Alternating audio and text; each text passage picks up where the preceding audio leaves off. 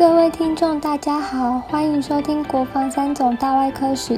今天我们邀请到的专访来宾是蔡建松医师，是国防医学院医学系第八十二期毕业，自民国九十一年起至今，主持一百四十例心脏移植手术，目前为三军总医院心脏移植负责医师。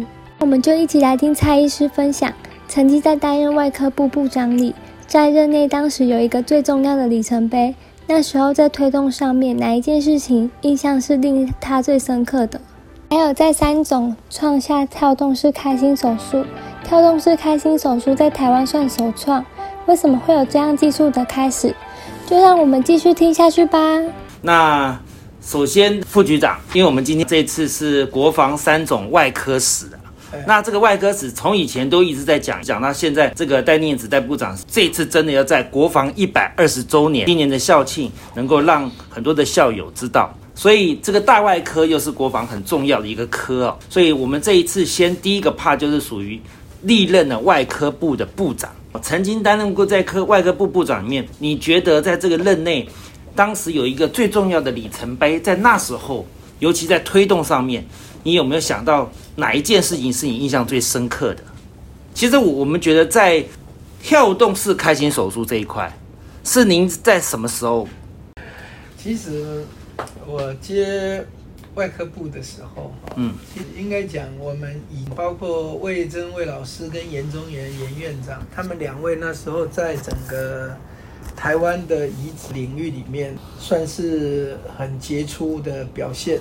嗯，那后来魏老师跟严老师离开以后，嗯，啊，其实三军总医院的移植团队沉寂了好一段时间。是，所以我在当外科部主任之前，我当过移植外科主任，那是我是第一任的移植外科主任。等于那时候在。朱继红朱院长的任立了移植外科，后来我当了第一任的移植外科主任。那时候我是心脏血管外科主任，又兼移植外科主任。后来过了没多久，我就接了外科部主任。那所以我在当心脏外科主任跟移植外科主任的那一段时间，嗯，其实我们把。整个器官的劝募啊，跟移植的这个乱数跟整个成果啊，慢慢拉上来。嗯，那刚好我接着接外科部主任，所以我又花了一蛮大的心力，把整个移植团队组得更坚强，人员更定位。另外，我们整个移植量跟成果就一路冲上来了。其实我们把以前的移植团队沉默的那一段时间，整个拉回来了，重新再冲上一个新的高点。嗯，我觉得这个应该是我那一任里面比较值得一提，因为在三种创下跳动式的开心手术，这个跳动式开心算是台湾首创。您为什么会有这样的技术的开始呢？哎，其实跳动式开心手术啊，也不是我当外科部主任才在做。其实是我主治医师，大概第八年、第十年就在做了。大概那时候我是是三十二岁升主治医师，不是第八年、第十年了。大概是我第四年、第五年就在做了。嗯，大概三十四岁、三十五岁就在做。因为我是三十二岁升主治医师嘛，大概第四年、第五年就开始做。是，然后。大概我三十八岁的时候，就到心胸外科医学会的大会去演讲。嗯，但是其实我们并不是说叫台湾首创啊。那时候其实有两三个医院，甚至三四个医院同时一起在做。嗯，只是因为时候我们的团队做的量跟结果很好。嗯，那时候我记得总共做了两百二十几例了。嗯，所以。心脏及胸腔外科医学会的年会，嗯，就在我三十八岁那一年，邀请我去大会做演讲。我觉得那是我们国防人的一个荣耀啦，三军总医院的荣耀。其实很少有三十八岁的外科医生可以被邀请到大会去做演讲。嗯，那时候国际的嘛，那没有，就是台湾的年会。嗯，其实那个在国际已经算做蛮多了。嗯，台湾不是全球第一啦，算是。亚洲做得快的国家之一了，嗯，那你说谁第一？这个很难区分。那台湾那时候大概有三四个医院也同时在做，嗯，哎呀，大家一起开始在摸索这一块。那可能是我那一段时间我们的团队运气比较好，嗯，做得算稳，也做得快，各方面的配合比较好。因为那时候的卫财健保还不付钱，都要自费，嗯啊，所以有时候你要说服病人自己花钱，啊，病人也要愿意，而且心脏跳着开，其实压力蛮大的，因为一弄不好，病人就 CPR 了，对，那你就很难跟家属说明跟解释，尤其有一些算稳定的病人 CPR 的话，哦，那个其实跟家属解释起来非常辛苦，所以那时候并不是每个医院都有办法这样做，即使是现在。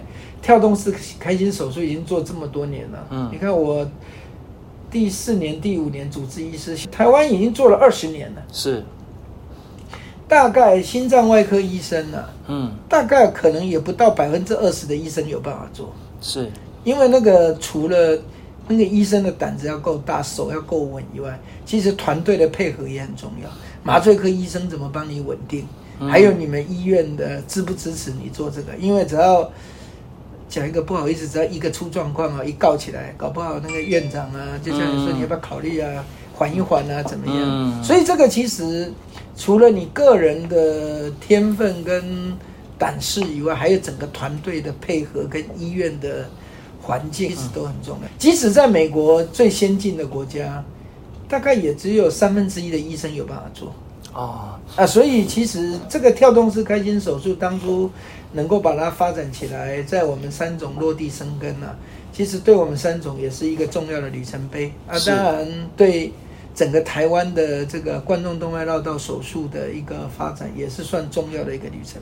是我我们很想知道这个跳动式开心手术，只要讲到这个手术，我们大概都会联想到你。那只是说这个技术的缘起，能不能稍微让我们了解一下？你这个技术到底是从什么时候缘起？为什么从那时候你会想要往这个领域走？毕竟这个手术它是一个很具有挑战性、风险度也极高的一个手术。因为我年轻的时候，因为我第三年主治医师，因为我前面的老师魏老师是在我当住院医师就到振兴去了。是我第三年的主治医师做到一半，我的前面的老师李芳李老师就移民纽西兰，只剩我一个。对，那时候我除了每年每个课就是例行的活动跟手术以外，都每三个月会排出国一趟。嗯，那出国大部分都是去开会。啊，但是我都会请人家帮我安排，看我去哪里开会，等于意思就是大概都到欧美的国家去看，嗯，那个当地的医生的开刀。是。啊，那个时候我年轻的时候，国外正在流行跳动式开心手术，嗯，哦，我那时候就觉得说，哎，那国外已经开始在做，台湾也应该要做，然后回来台湾当然就问厂商。相关的卫材设备有没有？嗯，哎，台湾已经进来了，哎，但是是自费啊，所以我那时候就开始做了。按照国外在做，台湾总不能落后了。哇，那你等于是自己看着这个国外的 paper 自己来做的哦？那有老师带吗？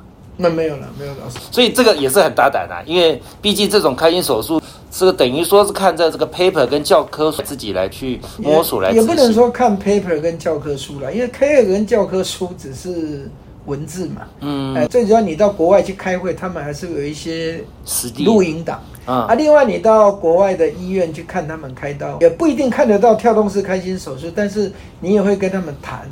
其实我到国外那么多趟，还真的没有看过医生做跳动式开心手术，因为你去的时候他不见得做啊。是，而且你去的医院不见得能做。对啊，但是大会倒是有一些录音档，他们做的手术的录音档，啊，你可以看。嗯，哎啊，所以那时候就跟着这些看着这些手术的录音档回来，然后跟厂商当然会做讨论，以及设备啊、位材啊怎么用，啊就开始从一条两条简单的开始做，那后面就做到三条、四条，甚至五条都可以做。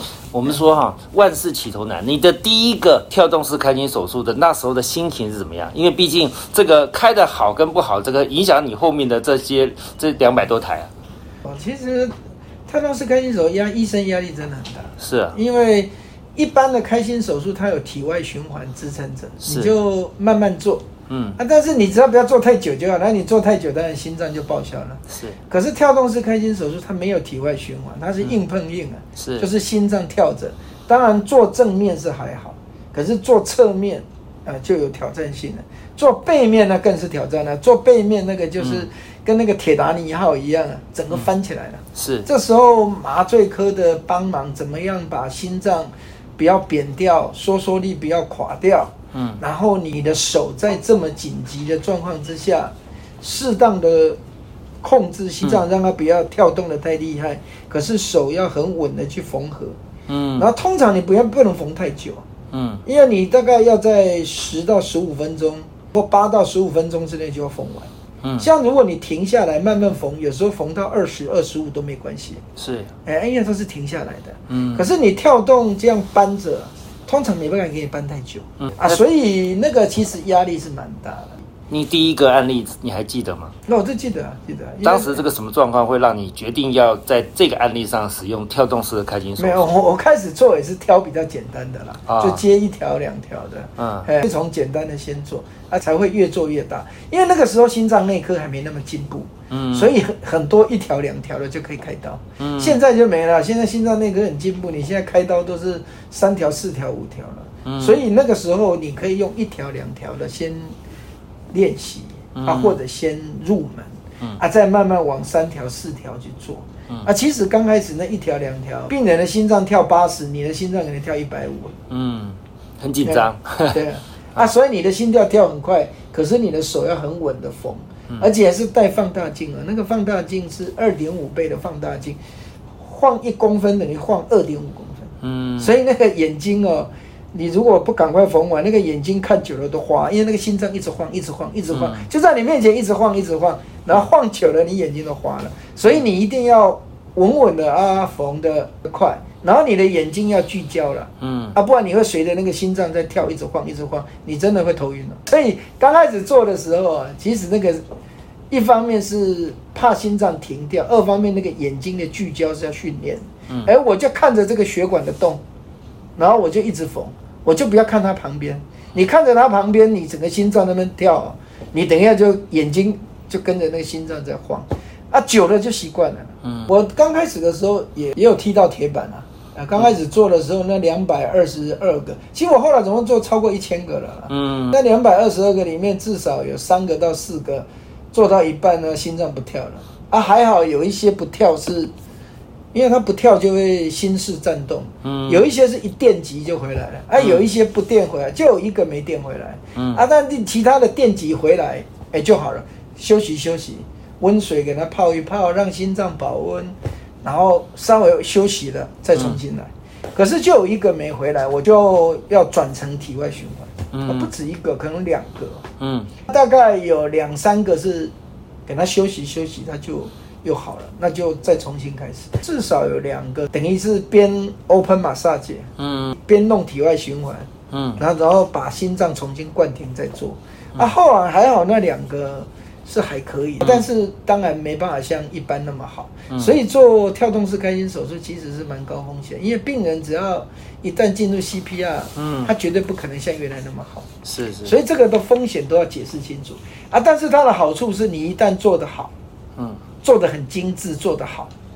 啊，他不走体外循环。哦，病人啊也不停心脏，病人恢复很快啊，嗯。病人五天七天就可以出院了，哎，而且恢复的速度比你走体外循环停心脏还快。嗯，什么样的情况之下你会让这个病人选择这个跳动式的开心？嗯，病人心脏功能比较好的，嗯。哎，比较年比较年轻的，嗯。我们就会这样选择。嗯。这第一个。嗯。啊，第二个是病人的血管钙化很厉害，没办法走体外循环的，嗯你也必须这样做。他的大动脉钙化很厉害，你没办法接体外循环管，嗯那你也必须跳着做。嗯也等于说一部分是适合做的，嗯一部分是不得不的。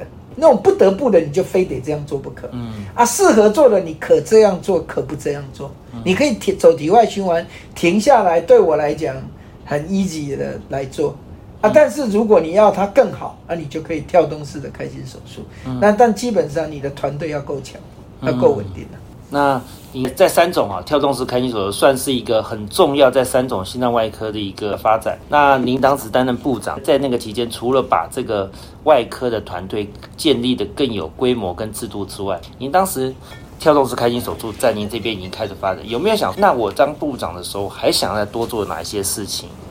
其实我刚才也有讲，其实跳动式开心手术不是我当部主任的是时候，比较早很早了，对，至少当部主任是对，可能大概当部主任的在将近前十年。是，啊，所以其实我当部主任，跳动式开心手术在我们心脏外科已经非常成熟了啦。嗯。其实那时候我认为我当外科部主任那时候比较能做的事就是把移植团队整个拉起来，嗯。心肝肾眼角膜，还有骨库皮库。嗯，达文西手术当时应该也是一啊个，，达文西手术其实是我当心脏外科主任的时候，跟严忠炎严院长是。建议的。啊，所以那时候其实那个专案是由我策划的，嗯。把它引进来外科部了。嗯。后来我们先做的就是我先泌心脏外科嘛，嗯。啊，再来泌尿外科，然后妇产科，就是心心脏外科先做，啊，后来泌尿外科，后来妇产科。其实我那一台心脏外科的手术是全台湾第一台达文西，嗯甚至是整个东亚的第一台，我引进来的第一台，全台湾的第一台。第一个那一台是全台湾的第一台，第二个是心脏手术是全台湾的第一台达文西，而且如果我没有记错，搞不好是整个东亚的第一台。当时有，它并不是全世界第一台啊。但是在整个台湾来讲，它是这个第一个里程碑嘛。当时这个案例是什么样的案例啊？会让你选择刚好把这个达文西手术应用在你这个心脏这我选比较简单的，我选心房中隔缺损。哦，哎，那个是最简单的。哎，那时候选最简单的开心手术来做。嗯。哎，我我觉得您您很聪明啊，凡是先从简单的开始慢慢练习，然后开始越来越难的。那简单的开始做呢，就是第一个手力。其实我们那时候达文西做起来，其实也这个也是算三种在台湾的外科史的一个里程碑了，也是我们外科部的一个里程碑了。没错，因为这个那时候严中元院长上个礼拜。呃，来不，这个礼拜有跟我谈到当时达文西手术引进啊，所以他也特别说在外科部这边可以很好的来发挥来讲一下这一块、啊所以当时您是在做心脏外科嘛，还是当然已经担任外科部长了？就记得我是心脏外科主任，因为我去国外看达文西，我就很想弄达文西。结果刚好有一次院长在路上碰到我，嗯然后他对那个东西不太懂，他就问我，我就告诉他说我在国外看到是什么什么什么，我觉得应该可以发展，而且很多科都可以做。然后他就赶快去找经费，很快就有经费了，就买了全台湾的第一台达文西，因为那个那个策划那个计那个那个计划案是我起的，我知道。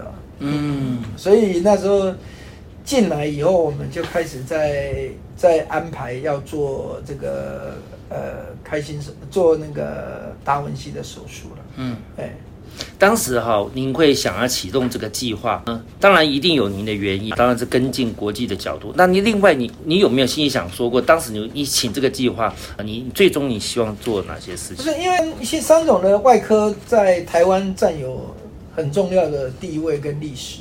嗯所以我们很多都希望能够走在前端啊，不是什么都跟在后面。是不管是台湾的前端或或者是亚洲的前端，当然要走在世界的前端不容易、啊。不过你要有办法走在台湾跟亚洲的前端，大概离世界的前端也不会太远，因为毕竟整个亚洲的医疗水平最高的还是日本、韩国、台湾。嗯那你如果在亚洲你是数一数二，在在全世界绝对是前几名。所以你只要有办法走在亚洲的前端，你就是全世界的前几名；能够走在台湾的前端，嗯啊，亚洲的前端，你就是世界的前端。嗯所以我那时候的观念就是这样。我那时候想要引进达文西，结果真的很巧，是在路上碰到严忠严院长，他突然问我这个 idea，、嗯我才刚去国外看回来，我觉得应该要引进，然后我就跟他做了报告，以后他说好，建松你到我院长室来做一个专案报告，所以后来我到院长室去做了一个专案报告，嗯。他就决定要去找钱买这个、嗯。啊，所以但是要有人起企划案啊，因为这个他们嗯行政单位又不懂，所以那时候是我们心脏外科起的企划案，嗯。因为那时候的达文西只做两个科了，嗯，一个是心脏外科，一个是泌尿外科，不像现在做比较多科了。对，那时候妇产科都还没有，只有心脏外科跟泌尿外科，而且达文西它刚开始发展的时候是要发展给心脏外科做的。嗯。啊，结果后来泌尿外科更好用，所以后来泌尿外科做的更多。那心脏外科一限制于因为心脏缺氧啊，保护的时间啊，所以后来心脏外科刚开始很流行，后来做一做没有泌尿外科做的多，所以现在心脏外科的达文西大部分都在做瓣膜修补，反而那个时候最流行的绕道手术，等于是达文西加跳动式开心手术，嗯那时候最流行的就是这样，等于是微创加跳动。嗯。啊，那时候我们就是用达文西来做微创加跳动。啊，因为跳动我本身能开啊，嗯。我们跟你讲，全台湾大概也只有二十 percent 的医生能开，是，所以那你二十 percent 的医生能开，你医院又要有达文西或者愿意买达文西，所以根本没有几家医院有办法做，嗯。啊，所以那时候我是因为我有跳动式开心手术做基础，嗯，所以我买达文西我能做，所以那时候我们就可以做一条，做两条，最多可以做到三条，嗯，所以那一段历史我们就是希望。在台湾造成领先，所以的确没错。那一段时间，我们的心脏外科跟泌尿外科把达文西带进来，那时候在台湾的外科界是引起一一阵子骚动。所以那时候三种其实一样，在外科的每一个阶段呢，三种都可以走在前端了。所以达文西这一块其实历史是这样子。没错，你还记得那时候是几年的时候吗？因为心脏外科主任嘛，所以显然是在您担任部长之前对啊。应该啊，二零零四年，那达文西已经做了很多年了，我才升外科部主任。嗯嗯嗯，所以其实，在当外科部的部主任、部长的时候，其实你也有很多的在外科相当的一些创举出来。那所以我们才想说，在部长任内，除了把这个移植的手术的这个科部架构架构的更好之外，你有没有曾经想过说，诶，在部长的任内还想要做哪些事情？那一直在看这个阶段里程，相当于是不是未来从外科部长一直到桃园当院长，一直到这边当詹总的院长，然后到您现在的副局长，他可能影响了你往后走下去路的一些想法。其实很多东西都是连贯性的。那时候当心脏外科主任开始，其实我想每个外科部主任都有这种想法了。嗯，人才的培育跟各科部的发展都一样重要啦。嗯，所以其实那时候我当然会逼着各科部，或者是给他们压力，你们要做新的手术，你们要做你们该科领域的这个领排逆啊，嗯，就是先驱者。啊，当然人才的培育也很重要，所以我那时候都很鼓励他们出国去读书。嗯，就是除了短期的进修，半年、一年的进修，我也鼓励他们去读书。嗯，因为我认为一个好的外科的发展，不是只有临床的手术，嗯，那还有研究。啊，如果你临床的手术已经是领先之一，那如果你能配上有一个研究的团队，那就无敌了。嗯，因为在台湾大部分的外科。会开刀就不太做研究，嗯啊，做研究的大概就不太开刀，因为一个人的时间呢体力有限。那我们并不是要一个人又会开刀又会做研究，嗯，我是要你会开刀，但是你要找一个团队来帮你做研究，嗯，或者跟一个团队合作来帮你做研究。啊，当然也鼓励你临床多少能做一点，不要放，嗯啊。不过通常做研究的人一陷进去，到临床比较不容易兼顾，嗯。但是临床的人，他做研究比较可以兼顾，就是他临床做得很好，他就有很多的病人可以变成你是你研究的对象，是或者很多的标本是你研究的对象。嗯，那我比较鼓励他们是又会开刀，又会做研究。那这个会做研究是自己做也可以，学生做也可以，跟人家合作做也可以，但是你要有个团队，因为一个人不可能。所以一定要有团队，所以你的研究一定是要靠团队。所以我那时候是蛮鼓励各科部，你们除了开刀以外，要跟得上手术的尖端以外，你们要研究团队哦，来配合你们整个科部的发展。所以送人出去读书啊，或者进修这一件事是非常重要，是尤其出国念书。嗯，科文科科主任就是我鼓励他去英国念书的。嗯，那当然我会从心脏外科做起。嗯，然后也会鼓励其他科部去念书了。嗯，哎，其实这个是我任内我也蛮积极在推的事情。对，那我我们都知道啊，您一路走来一直往上这个晋升，那有没有影响您比较深远的老师或者是呃何一位？其实我们任何一个人的成长都是一路遇贵人嘛。嗯，那这贵人可能是你的老师。可能是你的朋友，嗯，我是觉得我们你自己的努力是最基本的。我的贵人其实大家都知道，我的贵人就是我的恩师魏征魏教授啊，嗯，哎，我是觉得他是在民国八十三年离开三总到振兴去，而我是在他离开的时候，应该是算他在三总的关门弟子吧，嗯，哎，就是等于他离开之前收的最后一个住院医师了，啊，后来他就去振兴了，嗯，然后我跟了李。另外一个老师嘛，李主任李方燕李主任五年，后来他移民纽西兰，嗯。哎啊，然后我就自己独当一面从，呃，就是扛起这个团队，是从民国八十八年嘛，嗯。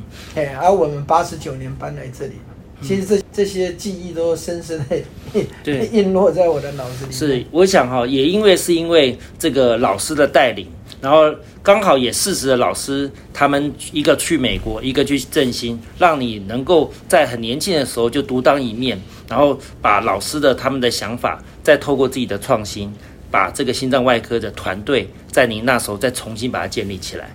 好，对于心脏外科来讲，也是一个很重要的一个里程碑了。那您有想过说，您在三总这一路走来，你有没有秉持了一些你自己做事情的理念？尤其是心脏外科属于高强度的压力啊，在这种情况之下，难免都会碰到很多的挫折。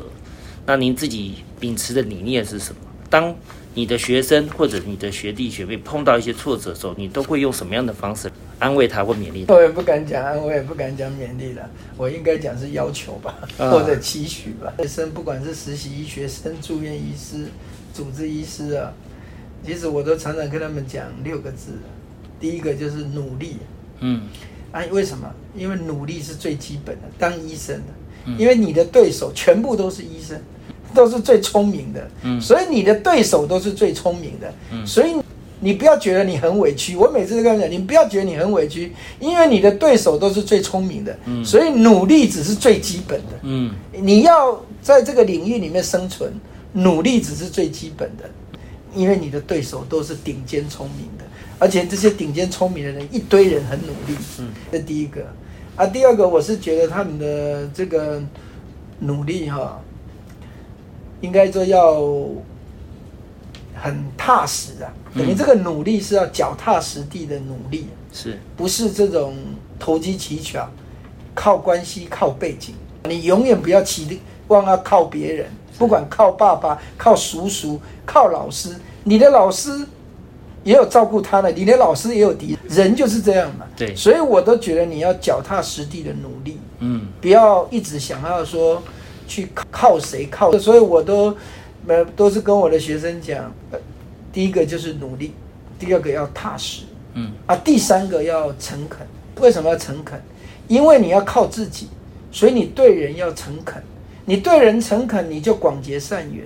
广结善缘以后，帮你的人就多，嗯挡你的人、害你的或阻碍你的人就少。你怎么做都没有百分之百人家喜欢你啊，嗯就是有人会不喜欢你。他不喜欢你的原因是你跟他有利害冲突，或者是他就是嫉妒你，因为你太优秀、太有名了，你的名声、你的 reputation 超过他。哎，他没有别的原因，就这样，他就是不喜欢你。所以你无论怎么样，你就是要诚恳，你对人诚恳，助力自然多，阻力自然少。不管在学校上课，在外面演讲，或者在茶房，我跟学生讲的，我都是送学生这六个字：努力、踏实、诚恳，这样对他一辈子应该是有帮助的。嗯。那最后，今年是国防一百二十周年嘛？除了刚刚你的这三句努力、踏实、诚恳，勉励我们的学弟那个未来的学生之外，你自己对于我们现在国防一百二十周年走过来，你自己是怎么看？